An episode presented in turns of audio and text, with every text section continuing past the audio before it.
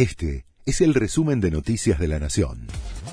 La Nación presenta los títulos de la tarde del martes 2 de enero de 2024. Convocan a audiencias públicas para aumentar la luz. El ENRE hará el llamado para el viernes 26 de enero para tratar los aumentos del servicio de distribución eléctrica de Edenor y Edesur, que son las únicas dos distribuidoras que dependen del Estado Nacional. Las tarifas del resto de las empresas las determina cada jurisdicción provincial. La Secretaría de Energía evalúa cómo trasladar los costos de la devaluación al servicio eléctrico. Llega una misión del FMI para renegociar el acuerdo por la deuda. Nicolás Pose, jefe de gabinete, y Luis Caputo, ministro de Economía, van a recibir a la comitiva del organismo. El vocero presidencial Manuel Adorni dijo que el acuerdo está virtualmente caído.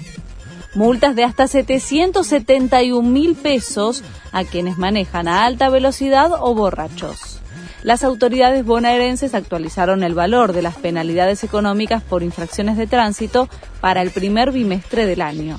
Quienes crucen con el semáforo en rojo serán multados con 231.300 pesos y las infracciones por mal estacionamiento costarán entre 38 y 77.000 pesos. Faltantes de repelente por la invasión de mosquitos. Por la combinación de temperaturas cálidas y lluvias, hubo una proliferación de mosquitos en el AMBA. Los vecinos denuncian que no pueden conseguir repelentes en aerosol o si lo consiguen está considerablemente más caro mientras que a principios de diciembre se vendía a 1.550 pesos, hoy oscila entre los 4.000 y 5.000 en algunos comercios.